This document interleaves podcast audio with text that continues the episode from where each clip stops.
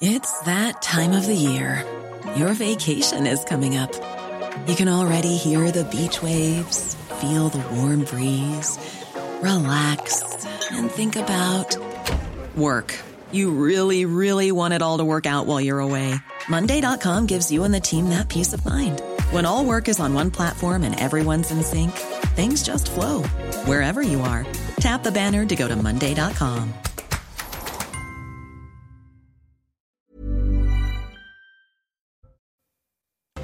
Israël intensifie son offensive dans le nord de la bande de Gaza. L'armée a continué de bombarder des structures du Hamas.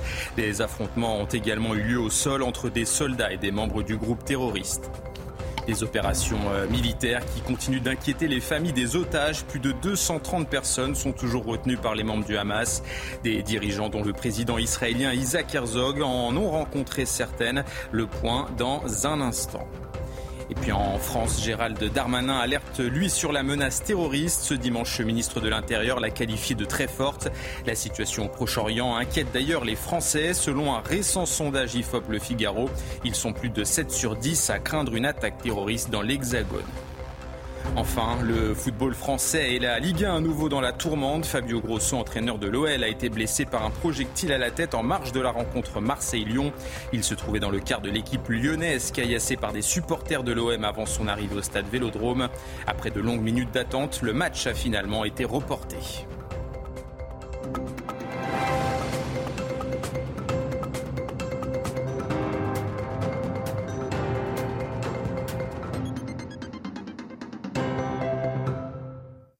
Bonsoir à tous, vous êtes sur CNews, bienvenue pour votre édition de la nuit. La guerre s'intensifie dans le nord de la bande de Gaza. Ce dimanche, l'armée israélienne a intensifié ses bombardements contre des structures du Hamas.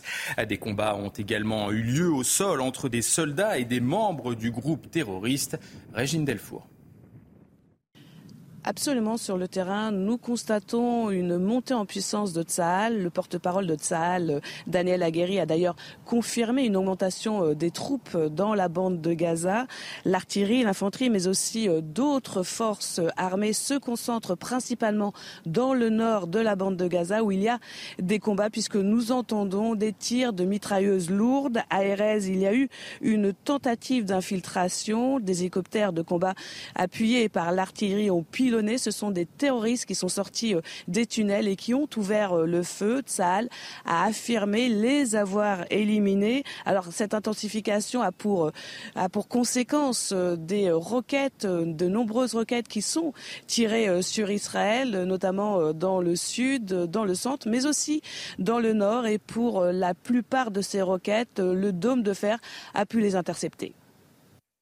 Un conflit qui a également des euh, conséquences en Cisjordanie. Un Palestinien a été tué dans un village près de Naplouse. Quatre autres euh, ont été euh, tués à Kusra après une attaque armée le 11 octobre dernier. Des opérations menées par des Israéliens condamnés par la France. Elles se multiplient, sont inadmissibles et doivent cesser, a rappelé le Quai d'Orsay qui indique à Israël qu'il faut absolument prendre des mesures. Et puis du euh, côté euh, des proches des otages, l'inquiétude grandit de jour en jour, notamment à cause des offensives militaires israéliennes. Pour tenter de les rassurer, le président Isaac Herzog et le ministre de la Défense Yoav Galant ont rencontré ce dimanche certaines familles. Le point avec notre envoyé spécial Anne-Isabelle Tollet. Après Benjamin Netanyahou, le président israélien Isaac Herzog a rencontré les familles d'otages qui vivent dans une inquiétude découplée depuis que Tsahal a lancé sa grande offensive maritime, aérienne, mais aussi Cette question des otages est une épineuse question pour le gouvernement israélien, mais aussi pour la stratégie militaire, car ce qui est compliqué d'abord, c'est de savoir qui sont pris en otage, puisqu'il existe encore plus de 200 personnes qui n'ont pas pu être identifiées, et on le voit chaque jour, le bilan des otages est revu à la hausse, il serait 240 aujourd'hui, et les familles qui pleurent leurs disparus voudraient obtenir une preuve de vie. Cette demande a été faite au Hamas par la Croix-Rouge internationale qui se trouve précisément dans la bande de Gaza. Mais malheureusement, le groupe terroriste n'a pas voulu répondre de manière positive. Des Israéliens, des binationaux ou encore des étrangers, plus de 230 otages sont toujours entre les mains du Hamas. À Tel Aviv, certaines entreprises se mobilisent pour retrouver leurs traces. Quand le monde de la tech se met au service de l'armée israélienne, c'est un sujet d'Isabelle Piboulot. Un père sans nouvelles de son fils. Nous avons appelé Omer. Nous ne savions pas qu'il était au festival Nova. Il nous a dit Je vais bien, il y a des missiles, je vais me mettre à l'abri. En sous-vêtements, ligoté à l'arrière d'un camion, Omer Venkert, 22 ans, est identifié par ses proches sur des images postées par le Hamas sur Telegram, puis relayées sur Facebook. Des réseaux sociaux décortiqués par les membres de cette société de communication à Tel Aviv. Depuis leur salle de commandement, les images d'attaques et d'enlèvements sont analysées par des logiciels d'intelligence artificielle et de reconnaissance faciale. Il y a un citoyen sur une moto et nous pouvons comparer ces photos avec celles que nous avons reçues des familles. Nous nous efforçons de savoir s'ils sont en vie. Je veux apporter des preuves. Un travail de fourmi qui réunit experts en géolocalisation, programmateurs et arabophones. Leurs informations sont ensuite transmises à une cellule mise en place par l'armée israélienne. En trois semaines, les experts ont identifié une soixantaine d'otages. J'ai eu tort et je m'en excuse. Après avoir critiqué les responsables de la sécurité intérieure, Benjamin Netanyahou a fait son mea culpa sur le réseau social X. Quelques heures auparavant, le Premier ministre israélien avait déclaré ne pas avoir été alerté sur les risques d'une attaque d'envergure du Hamas. Pire, d'avoir été informé sur la volonté du groupe terroriste de chercher un arrangement.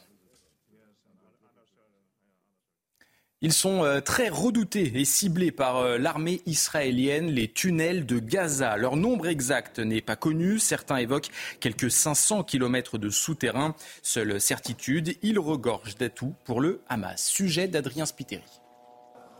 Cette vidéo de propagande du Hamas nous plonge 30 à 40 mètres sous terre, dans ce que l'armée israélienne surnomme le métro de Gaza. C'est dans ces tunnels que se trouveraient de nombreux otages. Ce réseau souterrain, construit progressivement au début des années 2000, permet notamment aux mouvements terroristes d'acheminer des armes ou de faire passer divers produits de contrebande. Il est aussi un atout majeur en temps de guerre. Ces tunnels sont réservés uniquement au monde du Hamas. Ils ne servent pas à protéger la population qui n'a pas le droit d'y aller. Et dans les tunnels, euh, il y a des caches d'armes, euh, il y a des usines d'armes. Donc ça donne un avantage euh, incroyable au Hamas et ça va compliquer de, manière terrible la tâche de Tsahal dans l'opération terrestre. Ils sont l'une des cibles de l'armée israélienne. Les détruire affaiblirait considérablement le Hamas. Les Israéliens, l'armée israélienne s'est fait livrer des bombes américaines spéciales pour euh, percer les tunnels. Donc un des enjeux actuellement des bombardements intensifs, c'est de, taper partout pour essayer de percer les tunnels.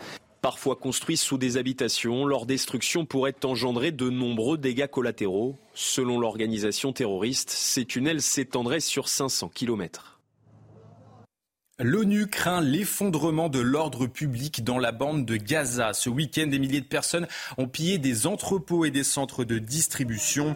Depuis le siège total imposé par Israël, les produits de première nécessité se font rares. L'aide humanitaire arrive au compte-gouttes. Écoutez ces Palestiniens obligés d'attendre des heures pour pouvoir s'approvisionner. Il y a un nombre impressionnant de personnes, beaucoup de déplacés du nord de la bande de Gaza et des zones est de Rafah. Je ne peux pas répondre à tous leurs besoins. De nombreuses boulangeries ont été bombardées. Au lieu d'avoir 100 boulangeries en activité, il n'y en a plus que 30. Les gens font donc la queue devant les boulangeries.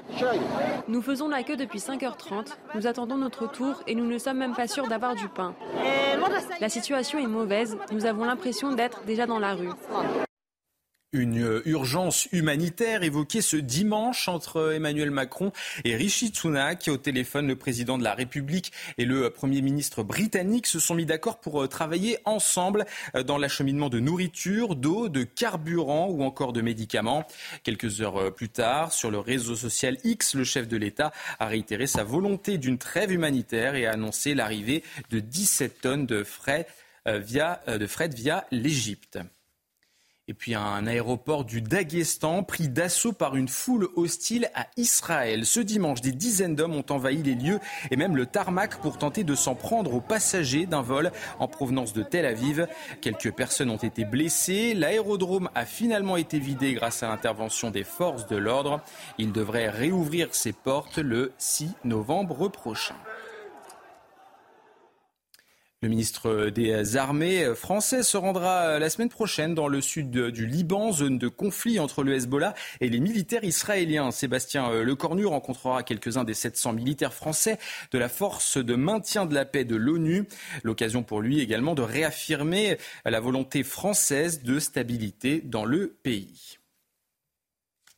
Allez, retour euh, en France maintenant où euh, plusieurs rassemblements ont eu lieu pour euh, réclamer la libération des otages du Hamas. À Paris, une centaine de personnes ont brandi les portraits des personnes kidnappées. Dans les Hauts-de-Seine, les habitants de Levallois-Perret s'étaient également donné rendez-vous sur le parvis de l'hôtel de ville. Adrien Spiteri.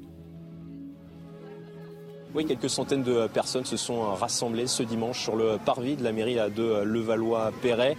Des personnes qui ont répondu à l'appel de l'ACCIL, l'association culturelle israélite de la ville. Des personnes qui demandent une chose aujourd'hui, la libération des otages. Je vous propose de les écouter au micro de Florian Pau. Il est important pour que, pour, que, pour, que, pour que la situation aille mieux de libérer ces otages au plus vite. Je suis une mère, je suis française, euh, mais je suis juive aussi, mais avant tout je suis humaine.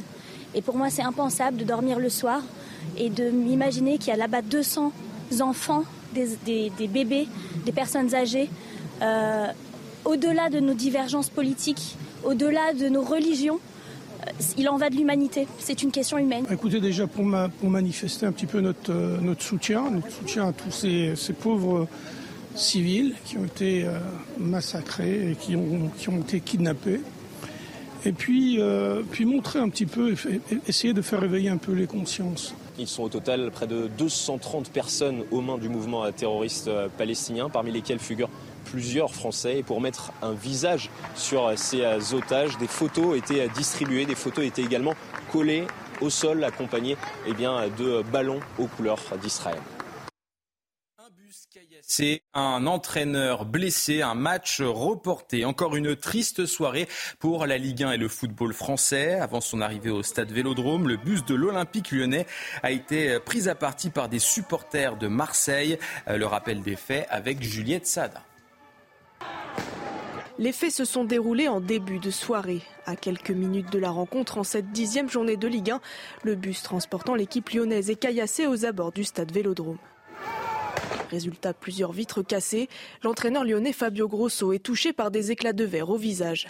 Son adjoint, Raphaël Elongo, aurait également été blessé à l'œil. Après un temps d'incertitude, le stade Vélodrome se vide. La rencontre est annulée.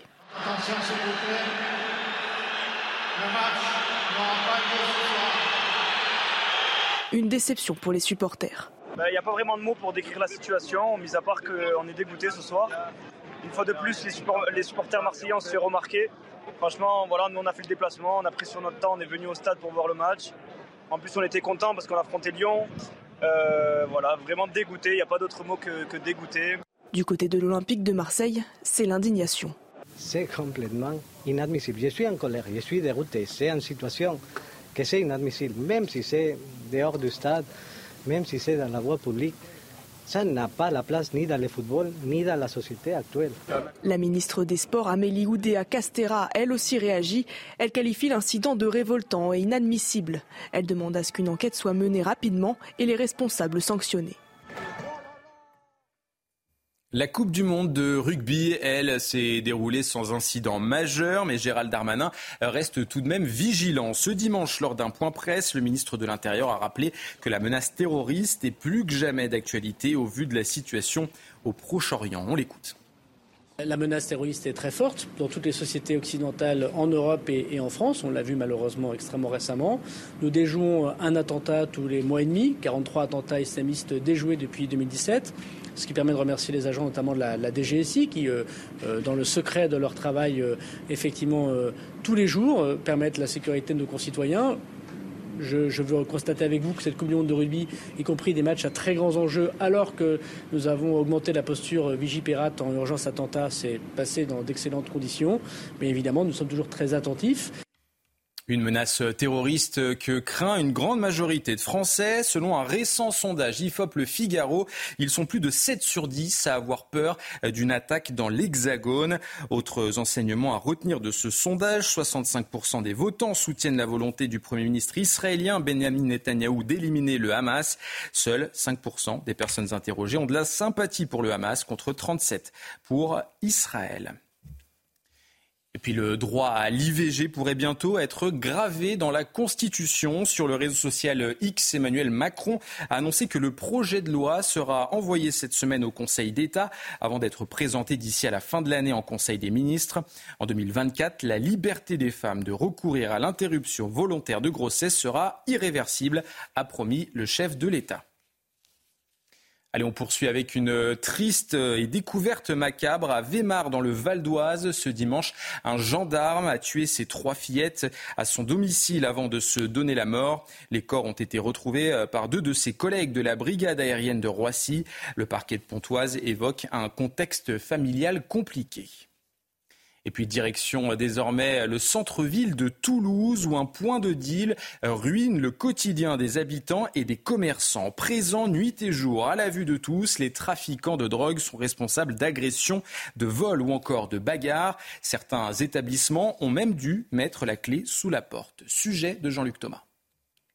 Dans l'hypercentre de Toulouse, près de la principale rue commerçante, proche du Capitole, le quartier Jeanne d'Arc est devenu en moins de trois ans un point de deal en tout genre, drogue et cigarettes principalement. C'est vrai qu'il y a énormément de passages ici, je pense dû au métro, et euh, c'est vrai que du coup, tout ce passage, il y a forcément souvent des bagarres, enfin, il y a beaucoup de dealers. Conséquence, le commerce souffre, ce fast-food s'apprête à fermer. D'autres commerces ont une baisse de leur clientèle de 40%. Si devant notre magasin, euh, c'est un quartier sensible, je pense que de même les clients euh, vont choisir d'aller ailleurs en fait. Malgré des bagarres, des agressions, des vols, la plupart des commerçants restent confiants pour le moment. Que ce soit euh, dans la boutique ou même en extérieur, ça reste euh, toujours euh, maîtrisé par la police. Ils interviennent assez rapidement vu qu'ils sont tout le temps en patrouille. Donc pas de souci là-dessus. Mairie, police, préfecture et justice agissent au quotidien. Cela ne suffit pas encore. Oui, il y a un problème. Mais ce problème-là, on le traite. On le traite depuis des mois et des mois. La police nationale, la police municipale sont mobilisées. Il y a des interventions très régulières. Euh, tous les jours, il y a des interpellations, il y a des résultats. On n'abandonne pas ce quartier. Ce lieu a toujours été populaire, où il faisait bon vivre. Les habitants espèrent que cela le redeviendra rapidement. Il était l'une des stars de la série Friends, Matthew Perry, alias Chandler, est décédé dimanche à l'âge de 54 ans. L'acteur a été retrouvé mort dans sa baignoire chez lui à Los Angeles. Depuis des années, il luttait contre des addictions aux analgésiques, aux drogues ou encore à l'alcool. Il avait déboursé plus de 9 millions de dollars pour tenter de s'en sortir. Allez, place maintenant au JT Sport. Et on commence ce journal des sports avec du football et de la Ligue 1. Dans la douleur, le Paris Saint-Germain a réussi à ramener les trois points de Brest. Une victoire, trois buts à deux. Le PSG avait euh, très bien commencé son match en menant rapidement deux buts à zéro euh, grâce à Zaire Emery et Kylian Mbappé. Au retour euh, des vestiaires, les Bretons vont revenir au score de partout. C'est finalement Kylian Mbappé, encore lui, qui offre la victoire sur un penalty en deux temps. Paris est désormais de du championnat. Et puis en Angleterre, la première ligue, dixième journée, une dixième journée qui opposait les deux Manchester et c'est City qui en est sorti grand vainqueur, grand vainqueur du derby, victoire 3 à 0. Erling Haaland a notamment inscrit deux buts et délivré une passe décisive. Les hommes de Guardiola reviennent à deux points du leader Tottenham. Les meilleurs moments du match avec euh, Raphaël euh, Rodon. Derby de Manchester, acte 191, sommet de football et d'émotion. Hommage à la légende mancunienne Sir Bobby Charlton, décédé le 21 octobre. Il faut maintenant être à la hauteur sur le terrain. Et City commence fort. Dans la surface, Walker trouve Foden. Mais André Onana, devant l'anglais, puis devant Erling Haaland, s'interpose. Nouveau duel entre le Camerounais et le Norvégien quelques instants plus tard. Rodri retenu dans la surface, penalty. Erling se rappelle au bon souvenir des grands rendez-vous. Dixième but en 10 matchs de première ligue pour le Norvégien. Haaland, Onana, partie 3 juste avant la pause. Le gardien mancunien est aérien et sauve encore les siens. 15 minutes de pause, Haaland a sûrement cogité. Au retour des vestiaires, l'erreur est réparée. Tête imparable, 2-0. 47e but en 45 matchs de première ligue. Haaland, au plus que parfait, n'oublie même jamais de partager. Conclu peut-être par Haaland, par Phil Foden. C'est un récital de Manchester City. 3-0 score final, les Sky Blues empochent le derby et refont trembler le royaume. Allez, on conclut euh, ce journal des sports avec un mot de Formule 1. Ce dimanche, Max Verstappen a remporté son 16e Grand Prix de la saison au Mexique. Il devance Lewis Hamilton et Charles Leclerc. Avec ce 51e succès en carrière, le champion du monde hollandais égale 1 Laproste. Les Alpines des deux Français, Pierre Gasly et Esteban Ocon, terminent respectivement 10e et 11e. Le film de la course avec Bruno Scagliotti. Course chaude et même bouillante. Le public mexicain est fou de rage. Leclerc heurté par Pérez, il perd le bénéfice de la pole et propulse Verstappen en tête. Mes amis course, tout est à refaire. Magnussen sort de la piste, la voiture prend feu, le pilote est indemne, mais le drapeau est rouge. Le deuxième départ est une formalité pour Verstappen, un peu moins pour Leclerc. Hamilton a fait le choix de partir avec des pneus plus tendres, un pari qui perd rapidement. Encore à l'intérieur, quasiment dans l'herbe, Lewis Hamilton est dans la poussière. Au freinage, il réussit à s'imposer. Il est large, il est large, mais il est devant pour l'instant. Devant, Max Verstappen est hors d'atteinte. Le triple champion du monde s'impose pour la 16e fois cette saison. Un nouveau record. Il en profite pour égaler Alain Prost avec 51 succès. Hamilton prend la deuxième place. Leclerc doit se contenter de la dernière marche du podium. Ocon et Gasly terminent au 10e et 11e place. Et voilà, c'est la fin de ce journal, mais restez avec nous. On revient dans un instant pour une toute nouvelle édition. On reviendra notamment sur euh, l'offensive israélienne qui euh, s'intensifie dans le nord de la bande de Gaza. A tout de suite.